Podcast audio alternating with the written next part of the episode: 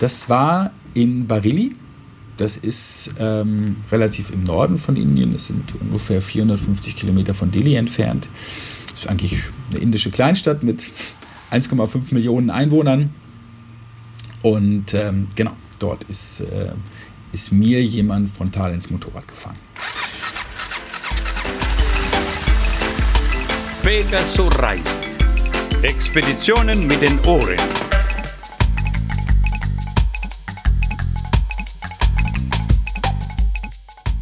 Herzlich willkommen zu Pegaso Reise, dem Podcast über Motorrad- und Abenteuerreisen. Das ist die Folge 104. Wir sind Sonja und Claudio. Und in dieser Sendung unterhält sich Claudio mit dem Journalisten Christian Vogel über seine Motorrad-Weltreise und über den Film, den er darüber gedreht hat. Ich bin verbunden mit Christian Vogel. Hallo Christian. Hallo Claudio. Du hast einen Film gedreht, der jetzt demnächst in die Kinos kommt und der Titel ist Egal was kommt. Worum geht es in diesem Film? Es geht um meine Reise um diese Erde. Es geht um eine tiefe Sehnsucht, der ich gefolgt bin. Und es geht um das Abenteuer, das ich erlebt habe auf dieser Reise. Jo, du bist mit dem Motorrad äh, einmal um die ganze Welt gereist und äh, hast darüber einen Film gedreht, auf der Reise unterwegs. Beruflich bist du Journalist, Reporter und Redakteur beim öffentlich-rechtlichen, ne, beim hessischen Rundfunk. War das äh, für dich hilfreich, schon mal so ein bisschen so in der Medienbranche unterwegs zu sein, um äh, eine Reise zu machen und gleichzeitig das Ganze äh, zu filmen? Sagen wir mal so, eigentlich war diese Reise geplant als Auszeit, dass ich einfach mal rauskomme. Auch vielleicht, ja, einem gewissen Frust geschuldet, einer gewissen, ja, einer gewissen Unzufriedenheit geschuldet, trotz aller, allen beruflichen Erfolgs und trotz allem, ja, Vorankommen und aller, ich sag mal, positiver beruflicher Aussichten. Und eigentlich war das geplant als Auszeit und das Problem ist, man kommt ja doch nicht aus seiner Haut. Das heißt, ich habe natürlich eine grobe Idee davon gehabt, wie funktioniert Fernsehen. Von Filmen hatte ich bislang keine Ahnung, aber wie funktioniert Fernsehen? Was brauche ich im Grunde genommen für Bilder? Es war aber eigentlich nie geplant, einen Film daraus zu machen. Ähm, sondern ich habe einfach angefangen, mich vorzubereiten, meine Reise zu planen und habe dann irgendwann, wie gesagt, man kommt nicht aus seiner Haut, ich habe irgendwann diese Kamera aufgebaut und habe mich halt gedreht und gefilmt und andere Menschen gedreht und gefilmt. Und um deine Frage konkret zu beantworten, das war wahrscheinlich ja die Grundlage wahrscheinlich dafür. Also es hat, hat schon geholfen, ja. Wie lange warst du unterwegs? Ähm, ich war 333 Tage unterwegs, wobei ich gestehen muss, es waren eigentlich 332. Ich habe noch einen Tag lang in der Schweiz verbracht. Ich habe noch gute Freunde besucht und habe dann ähm, in Kauf genommen, dass es 333 Tage werden. Ich finde, das klingt irgendwie runder. Genau, erzähl bei deiner Route. Du bist Richtung Westen gefahren, ne? Ja, das begann, begann, eigentlich für mich damit, dass ich auf diesen Globus geschaut habe. Da bin ich wahrscheinlich nicht der Einzige, der das tut, der so eine Reise macht oder vorhat. Und für mich war klar, ich spreche kein Russisch äh, oder ziemlich äh, wenig, ein, zwei Wörter. Und dann war irgendwie klar, ich fange auf der anderen Seite irgendwie an und habe dann mich und mein Motorrad schlussendlich an die Ostküste der USA gebracht, nach Orlando mit dem Flugzeug und bin dort losgefahren. Und dann, um das an dieser Stelle einigermaßen einzudampfen, ich bin von unten rechts in den USA, von Orlando aus nach oben links gefahren, nach Prudhoe Bay im nördlichsten Alaska, einmal die USA durchquert und Kanada. Und bin dann von der Westküste der USA, habe ich mich und mein Motorrad, also ich bin zweimal geflogen, ähm, mit dem Flugzeug nach Südkorea gebracht und bin dann von Südkorea aus mit dem Schiff nach Russland, nach Vladivostok. Bin dann von Vladivostok aus entlang der chinesischen Grenze zum Baikalsee gefahren. Vom Baikalsee aus dann nach unten, also das heißt in die Mongolei. Habe dann tatsächlich irgendwann einmal diese Mongolei durchquert, bin dann zurück von der Mongolei nach Russland, ähm, bin von Russland aus nach Kasachstan, Kirgistan, Tadschikistan, wieder nach Kirgistan, weil es der einzige Weg ist, oder zu der Zeit damals der Weg war, um in China einzureisen, von China nach Pakistan, von Pakistan aus nach Indien, was deutlich länger gedauert hat, als ich mir das so vorgestellt habe. Aber ja, dazu auch mehr in meinem Film. Äh, bin dann irgendwann nochmal nach Nepal gefahren, zurück nach Indien, zurück nach Pakistan, also ein zweites Mal nach Pakistan. Bin dann durch Belutschistan gefahren, also dieses Grenzgebiet äh, zu Afghanistan. Und dann Iran, Türkei, Bulgarien, Serbien, Kroatien nach Hause, ganz grob, ja. Ja, wie hast du dich vorbereitet? Wie bist du losgefahren? Du hattest äh, dein Motorrad, eine 1200er BMW GS und äh, Zelt und Schlafsack? Genau, also ich habe mich, glaube ich, relativ, also was das Motorrad angeht oder mein Equipment angeht, ich wusste natürlich schon von vorherigen Reisen, was brauchst du eigentlich so? Das ist ein gutes Zelt, das ist ein guter Schlafsack und hatte natürlich auch ein bisschen Technikkram mit, weil ich wusste, ich muss irgendwie mein ganzes Motorrad oder ich muss mich irgendwie vorbereiten, meine Kamera vorbereiten. Ich muss ständig in der Lage sein, diese Sachen zu laden. Äh, die ganzen Akkus, alles, was ich da so bei habe, das hat viel Zeit in Anspruch genommen. Und ja, ich habe versucht, auch natürlich mein Motorrad vorzubereiten, obwohl ich gestehen muss, ich habe eigentlich gar nicht so viel Ahnung von Motorrädern. Das heißt, ich wusste irgendwie ganz grob, wie man Ölwechsel macht, Zündkerzen wechselt oder Kardanwelle mal nachguckt oder dergleichen. Und hatte dann aber auch sehr, sehr gute Freunde, die mir geholfen haben, mich da so ein bisschen auf vorzubereiten, die mir zum Beispiel einfach mal gezeigt haben, wie man Reifen mit der Hand wechselt. Und genau, und dann gibt es natürlich jede Menge Bürokratie, die mich in der Vorbereitung doch, doch sehr überfahren hat weil da immer mehr aufploppt ähm, von Visa, die man nur in Deutschland organisieren kann ähm, oder die man eben auch nicht in Deutschland organisieren kann, wo man sich dann eingestehen muss, das muss ich irgendwie auf der Reise organisieren. Und ja, habe dann auch versucht, natürlich mich vorzubereiten, sei es mit Versicherung, man ist ja deutsch. Das heißt, ich muss ja irgendwie versichert sein. Das ist zumindest immer der Glaube, den man natürlich so hat. Und ähm, ja, auch medizinisch, habe mich impfen lassen und so. Ähm, habe mir auch um ganz, ganz, ganz, ganz viele Sachen, um kleine Kleinigkeiten Gedanken gemacht, die man wahrscheinlich so alle gar nicht aufzählen kann, ähm, von denen ich im Nachhinein sage, das hätte es alles nicht gebraucht an Vorbereitung. Ja. Genau, ich kann mir vorstellen, dass man im Vorhinein sich äh, unheimlich viele Sorgen, viel Stress macht und umso stärker man sich äh, damit auseinandersetzt, äh, umso stressiger wird es.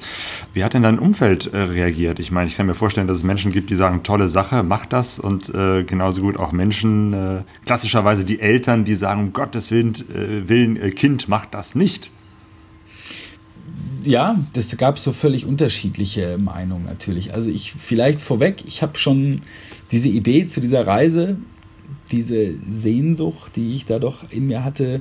Ich habe das auch viele Jahre lang immer nach außen kommuniziert. Das heißt, es gab schon viele Freunde oder einige Freunde, die hat das, als es dann soweit war, hat die das eigentlich gar nicht mehr gewundert, weil die wussten sowieso, dass das irgendwann passiert spricht schon so lange darüber, dass er das mal machen will und dass er das vorhat. Also richtig gewundert hat die es nicht. Es gab auch Menschen in meinem Umfeld, die gesagt haben, du bist total bescheuert, weil du hast diesen Job, du hast ja eigentlich alles. Also warum tust du das und wieso gibst du das auf und wieso setzt du das aufs Spiel? Meine Eltern, vor allem meine Mutter, hat mich extrem bestärkt eigentlich in dieser Entscheidung. Obwohl es ihr vielleicht am schwersten gefallen ist und hat mir nie irgendwie das Gefühl gegeben, ich soll doch bitte zu Hause bleiben, sondern hat mich, obwohl es ihr wahrscheinlich sehr, sehr schwer fiel, ich kann nicht in sie reingucken, aber das spürt man natürlich als Sohn, hat sie mich immer bestärkt darin. Aber die Entscheidung für diese Reise, das muss ich sagen, das war eigentlich eine sehr, sehr einsame. Das heißt, ich wusste das sowieso. Ich wusste, dass ich das irgendwann mache. Ähm ich sage mal so, die Entscheidung ist eigentlich schon vor vielen, vielen Jahren gefallen. In mir, dass ich das tue. Den ersten Schritt dann aber zu tun und tatsächlich seine Wohnung zu kündigen, tatsächlich irgendwie zu verkünden, auch in seinem Arbeitsumfeld, ich möchte das jetzt tun und dergleichen. Das, dieser Schritt war dann sehr, sehr einsam eigentlich. Aber ja, hat sich gelohnt. Eine einsame Entscheidung. Äh, du warst auch alleine unterwegs. Wäre es äh, nicht eine Alternative gewesen, mit anderen Menschen zusammenzufahren? Für mich nicht, nein. Ich wusste auch durch vorherige Reisen, dass das gemeinsame Reisen hat natürlich etwas sehr, sehr Schönes, weil man nämlich eben Dinge teilt, weil man Momente teilt, weil man das Leben teilt, das ja nicht aufhört. Also das Leben hört ja nicht auf, nur weil ich eine Reise mache. Das ist ja oftmals so eine surreale Vorstellung irgendwie, sondern das Leben geht ja weiter und ich teile dann diesen Abschnitt des Lebens ja mit jemandem. Und für mich war das irgendwie, ja, seit vielen Jahren, ich wusste, ich mache diese Reise alleine. Oder sagen wir mal so, das war der Plan, den ich eigentlich hatte, ich diese Reise tatsächlich komplett alleine zu machen. Und weil ich auch wusste, ich habe keine Lust auf Kompromisse. Also ich, ich glaube, einen richtig coolen Reisebuddy zu haben, also jemanden zu haben, der das mit einem macht, das ist, glaube ich, ein Geschenk. Ich hatte diesen Menschen nicht. Ich wusste halt aber vorher von vorherigen Reisen, dass es sehr problematisch sein kann, weil die Vorstellungen in Teilen sehr unterschiedlich sind, die man hat.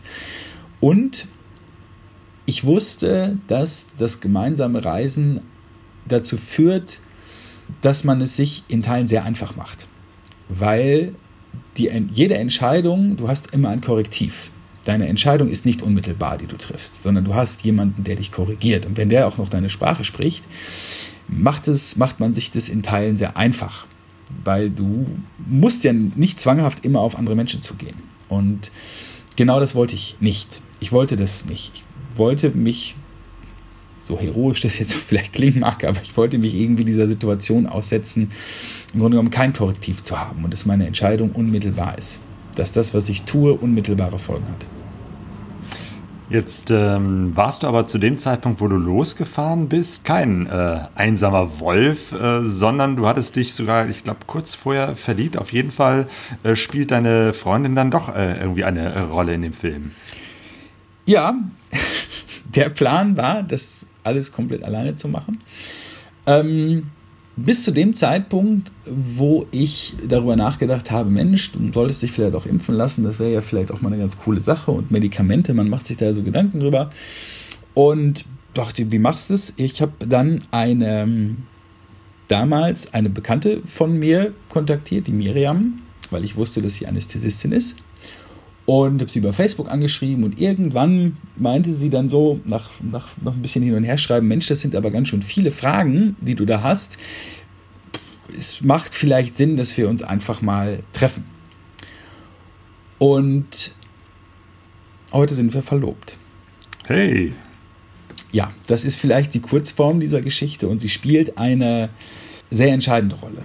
Und ich kann sagen, dass es ohne meine Freundin diese Reise und auch diesen Film nicht gegeben hätte. Oder dass es diesen Film auch nicht geben würde, ja. Aha, warum? Ich glaube, damit würde ich jetzt zu viel verraten. Das sollen sich die Leute, sollt ihr euch doch am besten in dem Film anschauen. Okay, in dem Trailer sieht man zumindest, äh, dass ihr euch äh, verabschiedet. Äh, und ich vermute mal, dass das dann äh, nochmal besonders hart war, loszufahren äh, und ja, wenn man gerade so zusammen ist, sich dann doch wieder zu verabschieden. Das war ziemlich surreal, weil auf der einen Seite für mich war da diese, diese, diese Idee, diese Sehnsucht, diese Reise, die ich so lange im Grunde genommen vor mir hergeschoben habe und diesen Wunsch tatsächlich einfach auf, auf Reise zu gehen und loszufahren. Ja, und auf der anderen Seite war es ziemlich scheiße, das kann ich nicht anders sagen, weil so frisch verliebt, das waren so beide, das war völlig surreal, jemanden zurückzulassen, an dem man so sehr hängt und trotzdem irgendwie auch seinem Herzen zu folgen und seinem, seiner Sehnsucht, seinem Gefühl irgendwie zu folgen, das war alles andere als, als schön. Das ähm, hat die erste Zeit auch sehr, sehr, sehr, sehr, sehr schwer gemacht, ja. Ja, du hast gesagt, du bist alleine äh, unterwegs gewesen, damit du dich äh, besser einlassen kannst auf die Begegnungen mit anderen Menschen. Hat das geklappt? Ja, das hat geklappt. Zum einen muss man natürlich vorweg sagen, wirklich alleine unterwegs bist du ja nie. Also es gibt ähm, äh, über sieben Milliarden Menschen auf dieser Erde und äh, du bist ja einfach nicht allein. Also wenn du ja nicht wirklich ganz allein sein willst, dann bist du das ja nicht. Also es, aber zu deiner Frage, ja, das hat es. Dieser Druck, auch wenn das ein bisschen negativ klingt, aber dieser Druck, dass du auf Menschen zugehen musst und sogar noch viel mehr, dass du Menschen vertrauen musst. Du musst Menschen vertrauen, wenn du alleine unterwegs bist. Du wirst in diese Situation kommen, immer wieder in diese Momente kommen, wo du Menschen vertrauen musst. Und das, was dann passiert, ist, war in meinem Fall immer ein Geschenk. Ja, gibt es vielleicht also, eine Geschichte, ähm, an der du dieses, dieses Vertrauen äh, vielleicht beschreiben kannst? Ja, diese Geschichte kann ich erzählen und die werde ich auch in meinem, in meinem Film auch erzählen. Ich war in der Mongolei und musste mir dann irgendwann sehr, sehr schmerzlich eingestehen, dass ich mich völlig überschätzt habe.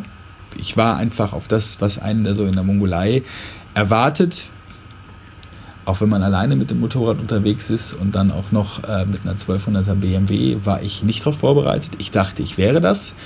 Ich war es überhaupt rein gar nicht.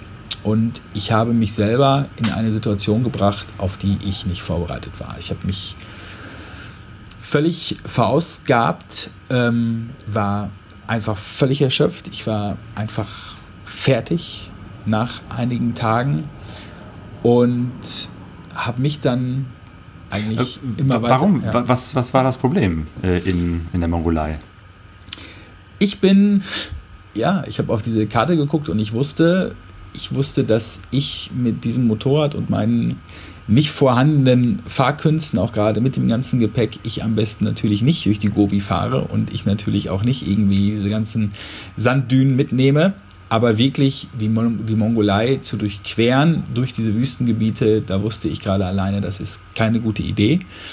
Und habe mir dann gedacht, streife diese Gebiete einfach maximal. Und habe auch versucht, dann in Ulaanbaatar mich sehr, sehr gut vorzubereiten, Menschen zu fragen, die aus der anderen Richtung kommen. Also man trifft auch schon einige Motorradreisende da. Wo kann man herfahren? Wo kann man aktuell herfahren? Flussdurchquerung, wie sind da so die Bedingungen und habe versucht, mich da irgendwie darauf einzustellen, auf das, was da so kommt und bin dann mit der Einstellung losgefahren, ich, wenn, darf ich diese Gebiete eigentlich nur streifen und ich musste dann feststellen, dass selbst das keine gute Idee war.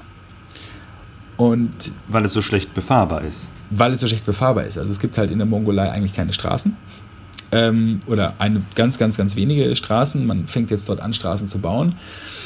Naja, und das hat dazu geführt, auch ja, angetrieben von so einer gewissen Sturheit, die man mir auch nachsagt, ähm, dass ich mich dort über Tage in eine Situation gebracht habe, aus der ich selbst eigentlich nicht mehr rauskam. Das heißt, ich habe auch ähm, mich ganz gehörig verfahren irgendwann mal, einfach mal mehrere Stunden in die falsche Richtung gefahren und habe mich dann so weit festgefahren und ich war so erschöpft, dass ich wusste, das packst du alleine nicht. Das packst du alleine nicht. Und nicht ich habe dann Menschen gefunden, die mir geholfen haben, sondern Menschen haben mich gefunden und ähm, haben mich dann im Grunde genommen ja, aus dieser Situation befreit und haben mich mhm. einfach Was waren das für Menschen? Ähm, das war eine Nomadenfamilie, die im Grunde genommen ja, einfach eine Reise gemacht hat nach Ulaanbaatar und dann auf dem Rückweg war und die mich dann dort ja gefunden haben, wenn man das so sagen kann. Und ähm, alles andere erzähle ich dann in dem Film. Ähm, was waren so die äh, Gefahren, auf die du dich einlassen musstest? Du hast gerade schon erzählt, äh, du äh, hast dich verfahren, äh, du warst äh, ausgelaugt. Ähm, was gab es noch für Situationen, die nicht so angenehm waren? Naja, ich hatte auf dieser Reise einen Unfall also neben Stürzen und all dem, was man so erlebt ähm, auf so einer Reise, die vielleicht auch völlig normal sind und auch mal angebrochenen Rippen oder dergleichen, ähm, die man sich, glaube ich, einfach einkauft, wenn man, wenn man so eine Reise macht, alleine.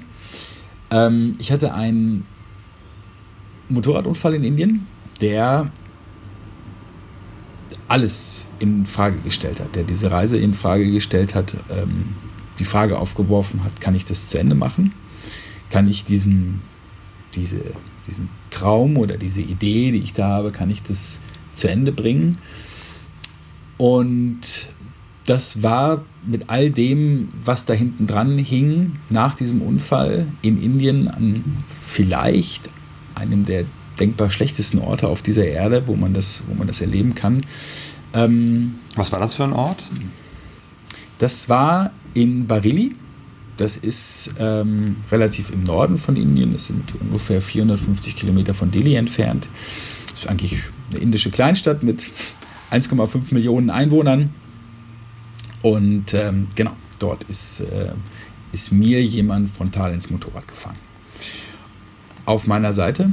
Und ähm, genau, das war, wenn man das als Gefahr bezeichnen möchte, dann war es das ja. Das ist ja die Horrorvorstellung eines äh, jeden äh, Motorradfahrenden äh, oder reisenden Menschen, dass dann plötzlich tatsächlich äh, sowas passiert. Also jetzt nicht nur eine Kleinigkeit, sondern frontal. Das klingt ja schon äh, schlimm. Also ich habe im Trailer auch irgendwie äh, gesehen, irgendeine Szene, wo du im Krankenhaus liegst. Genau, das war dann unter anderem die Folge davon. Also ich will jetzt auch noch nicht zu viel verraten, aber ja, es gab natürlich auch nicht nur einen, sondern es gab mehrere Aufenthalte in Krankenhäusern. Und ähm, ja, das Ganze hat das natürlich auch enorm verzögert. Also beziehungsweise die hat es auch meine, mein Plan, meine Route, die man dann natürlich irgendwie so vor sich hat und all dem, was man dann noch sehen will, das erstmal völlig auf Eis gelegt. Das heißt, das du warst aber richtig verletzt ähm, und, und musstest erstmal in ein Krankenhaus gebracht werden. Ähm, man sieht ein Röntgenbild. Ich vermute, du hast irgendwas gebrochen, ne? Ja, das habe ich. Ich habe mir mehrere Sachen ge gebrochen, aber das, was wirklich entscheidend war, ist, dass ich mir meine Hand gebrochen habe, ja. Und das lässt natürlich so eine Reise, so eine, gerade eine Motorradreise, ähm, ja, haut da einfach mal einen gewaltigen Bremskeil rein. Genau, mit einer gebrochenen Hand kann man nicht Motorrad fahren. Das heißt, du musstest wahrscheinlich erstmal äh, eine Zeit lang warten, ne, bis das so halbwegs verheilt war. Mhm. Und auch das ist Teil des Films. Ja. Es tut mir leid, dass ich so viele Fragen auf diesen Film, ähm, auf diesen Film abwälze, aber ja, auch das ist Teil des Films. Das heißt, diese Zeit, die ich erlebt habe nach diesem Unfall und das, was passiert ist nach diesem Unfall oder das, was auch nicht passiert ist nach diesem Unfall und welchen Weg dann eigentlich meine Reise genommen hat, völlig unverhofft, das ist Teil dieses äh, Films. Das heißt, an der Stelle hat dein, deine, deine Reise, gab es einen Umbruch. Es hat etwas verändert. Ja, dieser Unfall hat dazu, hat dazu geführt, naja, dass diese Reise eigentlich vorbei war. Zumindest für mich war diese Reise vorbei. In meinem Kopf war diese Reise an einem gewissen Punkt einfach vorbei. Und das hat mir ganz bestimmte Dinge gezeigt. A, dass ich nicht Superman bin und dass man trotz aller, zumindest in dem Augenblick, trotz aller Zuversicht und die man so in sich hat, wenn man so eine Reise antritt, die man auch, glaube ich, braucht, ähm, um so eine Reise zu starten, dass trotzdem einfach Dinge passieren, auf, du, auf, du die, äh, auf die du scheiße mal nicht vorbereitet bist. Und wo du immer glaubst, das passiert dir nicht. Das passiert dir einfach nicht. Das liest man zwar immer bei anderen und man glaubt irgendwie, das wird schon, das, aber es passiert. Und äh, das passiert knallhart. Und das holt dich einfach mal in die Realität zurück. Und ja, du bist dann mit einer Situation konfrontiert, auf die du dich auch nicht vorbereiten kannst. Und die mir auch in Teilen große Angst bereitet hat. Also die mir wo ich wirklich sagen muss, das war einer der ganz wenigen Augenblicke in meinem Leben, wo ich wirklich Angst hatte. Und weil es eben ja, nicht den ADAC gibt, es gibt auch keine Polizei, die dir hilft. Es gibt nicht irgendeinen Übersetzer. Es gibt so gut wie niemanden, der Englisch spricht oder versteht. Und es gab auch in dem Augenblick viele Leute, die dir halt nicht einfach irgendwie helfen. Weil sie Angst haben, in diesen Unfall verwickelt zu werden oder dergleichen. Und ja, es verändert die Sicht auf die Dinge. Zum einen der Unfall selbst, aber natürlich auch die Zeit danach. Das, was eigentlich dann passiert und passiert ist und wie diese Reise dann doch weitergegangen ist. Der Klassiker wäre jetzt gewesen, äh, dann äh, kommt dann doch äh, die, die ADAC, wie heißt das, Rückholversicherung, äh, wie auch immer, und äh, ne, die Reise ist abgebrochen, du kommst zurück nach Deutschland in ein deutsches Krankenhaus und das war's. Aber das war bei dir nicht der Fall. Du bist in Indien geblieben. Ich bin in Indien geblieben, ja. Ähm, dann, ja, irgendwann, genau, bin ich dann tatsächlich wieder aufs Motorrad gestiegen. Und nach viel zu langer Zeit ähm, bin ich dann, ja, mit, genau, bin ich dann wieder auf dieses Motorrad gestiegen und habe dann meinen Weg nach Hause, bin ich dann wieder angetreten, ja. Ja, irgendwann bist du dann wieder zurückgekehrt und hattest unheimlich viel Material von äh, deiner Kamera, die du dabei hattest. Aber du hast ja eigentlich am Anfang gesagt, es war jetzt nicht direkt der, der Plan, daraus einen äh, richtigen Film, vor allem einen Kinofilm zu machen. Wie, wie hast du das dann äh, gemacht, dass sozusagen aus ähm, Fahraufnahmen, auf, aus Aufnahmen von unterwegs äh, daraus äh, eine richtige Geschichte wird, die ja richtig abendfüllend ist?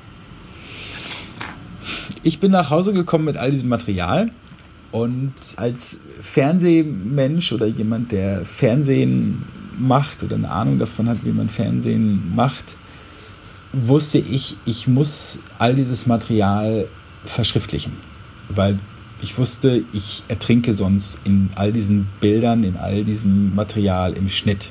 Egal, was daraus wird. Wenn ich jemals die Idee habe, da irgendwas rauszumachen, muss ich das verschriftlichen. Und ich muss dieses Material kennen, weil jeder Tag Schnitt kostet einfach mal Schweine viel Geld. Und das mündete dann in einer gigantomanischen Excel-Tabelle, die mich Monate meines Lebens gekostet hat. Äh, immer nach Feierabend äh, bis tief in die Nacht. Und ähm, genau, das waren, ich, ich gehe davon aus, dass es irgendwie so 650 Stunden äh, Material waren. Aber der wirkliche Schritt, einen Film daraus zu machen, war eigentlich die Erkenntnis, dass ich einfach mal nicht mehr objektiv bin. Ich hatte keine Ahnung davon, ob das eine Geschichte ist oder nicht. Der erste Schritt war wirklich, ich bin zu einem, ja, mittlerweile Freund gegangen, eigentlich meinem Mentor, journalistischen Mentor, wenn man das so sagen kann, jemandem, den ich beruflich sehr, sehr schätze. Und dem bin ich so lange auf die Nerven gegangen, dass der sich irgendwann drei Tage freigenommen hat. Und dem habe ich, dieses, hab ich dieses Material vor die Füße geschmissen und habe ihm eigentlich nur eine Frage gestellt. Und die Frage war, Oliver, ist es eine Geschichte oder ist es keine? Und er hat sich das angeschaut, hat mir sehr lange zugehört, hat mir sehr, sehr viele Fragen gestellt und hat dann irgendwann mir die Antwort gegeben, nicht nach drei Tagen, sondern es hat deutlich länger gedauert und hat mir dann gesagt, ja, es ist eine Geschichte. Der nächste Schritt war dann eigentlich, also wir als Team, wir wollten das, wir wussten, das ist ein Film, wir haben gesagt, alles klar, wir wollen das und ja, und sind dann irgendwann nach Absagen und nach vielen, ja, ich sag mal, Zögern, was uns entgegengebracht worden ist, haben wir eigentlich das schon aufgegeben. Wir haben eigentlich diese Idee, daraus einen Film zu machen, haben wir schon aufgegeben. Aber wir hatten eine grobe Vorstellung davon, was das, was das kostet und wohin wir, wohin wir da so steuern. Und dann war es wie so oft, oft ja im Leben, es gab dann einen, einen Menschen, einen, einen Freund eines Freundes, der wiederum äh, uns mit jemandem in Kontakt gebracht hat, unseren jetzigen Co-Produzenten, den Simon. Und das alles begann damit, dass der Simon mich angerufen hat und hat mich zum Essen eingeladen. Und ich saß dann irgendwann in einem Sushi-Restaurant in Hagen und habe mit jemandem, den ich nicht kenne, Sushi gegessen. Und am Ende dieses Sushi-Essens stand fest, dass wir diesen Film machen. Okay, das hat sich war, Sushi gelohnt. Das kann man so sagen. Also ich konnte das, ich konnte das noch gar nicht so richtig realisieren. Aber irgendwie war ab diesem Gespräch klar, dass wir das zusammen machen. In dem Text zum Film steht, der Film erzählt die Geschichte der Reise um diese Erde und irgendwie auch davon, worum es im Leben eigentlich geht. Was würdest du sagen, nachdem die Reise vorbei ist? Ähm, worum geht es in deinem Leben? Es geht darum, zuversichtlich zu sein, weil man das kann. Und es geht, aus meiner Sicht geht es darum, dem Leben zu vertrauen. Ich glaube, dass man dem Leben vertrauen kann. Dass man positiv nach vorne schauen kann. Egal was kommt. Egal was kommt. So lautet dein Film, der demnächst in die Kinos kommt. Äh, 2. August ist, glaube ich, der Start und dann machst du sogar eine Tour durch verschiedene Kinos, wo du persönlich auch anwesend sein wirst. Mhm, ja, genau. Also es gibt äh, eine Kinotour zum Film. Offizieller Filmstart ist der 2. August. Ab dem 17. Juli beginnt eine Filmtour, die erstmal bei uns hier lokal stattfindet und dann ähm, wird es mich durch sehr, sehr viele Städte führen oder in sehr, sehr viele Städte in Deutschland führen. Ich werde diesen Film begleiten und werde, glaube ich, versuchen, allen Menschen Rede und Antwort zu stehen. Alles klar. Gut, ich habe gesehen, in Duisburg und Bochum äh, bist du auch. Bei uns hier im Ruhrpott äh, die Ecken, wo wir vielleicht auch vorbeikommen können. Ähm, und dann sehen wir uns vielleicht persönlich. Das finde ich super. Ja, sehr, sehr gerne. Vielen Dank für dieses Gespräch. Ich habe zu danken. Der offizielle Start von Christian Vogels Film Egal was kommt ist am 2.8.2018. Ja, und wenn ihr jetzt neugierig geworden seid und gucken wollt, ob der Film auch bei euch in der Nähe läuft, dann guckt doch mal bei uns unter Pegaso Reise nach. Wir verlinken nämlich die Termine und die Homepage von Christian Vogel. Wir melden uns wieder zurück mit dem nächsten Podcast, vermutlich Mitte August. Und bis dahin wünschen wir euch noch einen guten Sommer und gute Reise. Gute Reise. Wir sind alle auf der Reise, doch keiner weiß, wohin es geht. Alle auf der Reise. Wir sind alle auf der Reise, diese Zeichen. Wir sind alle auf der Reise, alle auf der Suche, die Sehnsucht ist unser Motor. Wir kennen uns nicht, sitzen doch. Pegasoreise.de